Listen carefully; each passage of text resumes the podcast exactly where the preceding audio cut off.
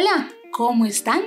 Bienvenidos a un video más de Cooltech MKT. Mi nombre es Katia y como siempre estoy feliz de poder compartir un tema más con ustedes.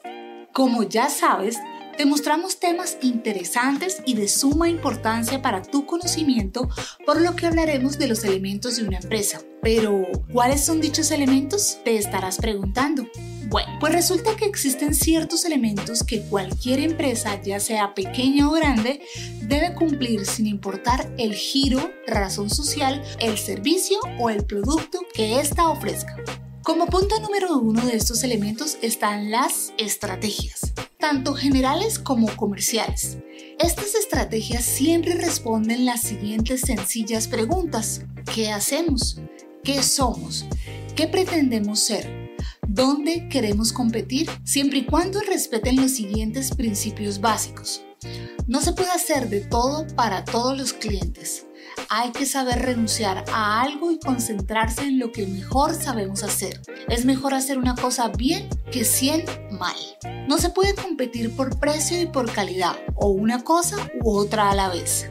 Segundo, producto. Desde luego, es esencial desarrollar un producto acorde con la estrategia definida, diferenciándose ya sea por su precio o por sus cualidades especiales. Solo se puede competir con éxito si se ofrece al cliente una ventaja clara.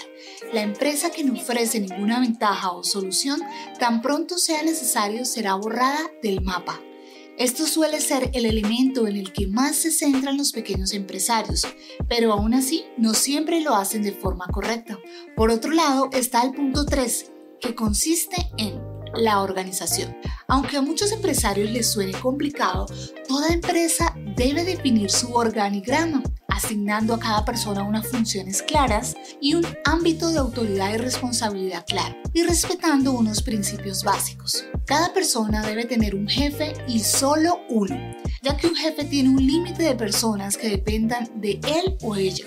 Debe haber una dirección general y clara conviene que exista un comité de dirección donde el director general comparta la dirección con los directivos que dependen de él o ella para que las funciones se definan de forma concisa. Por supuesto que toda empresa debe llevar a cabo los siguientes puntos.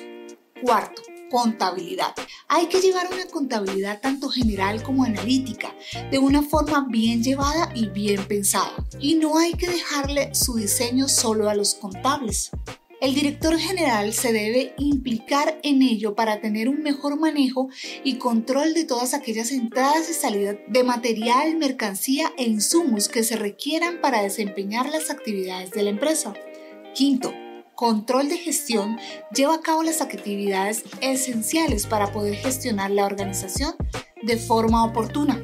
Definir la cuenta de resultados analítica, los márgenes de ganancia y reportar cada una de estas actividades con una frecuencia mensual o al menos trimestral.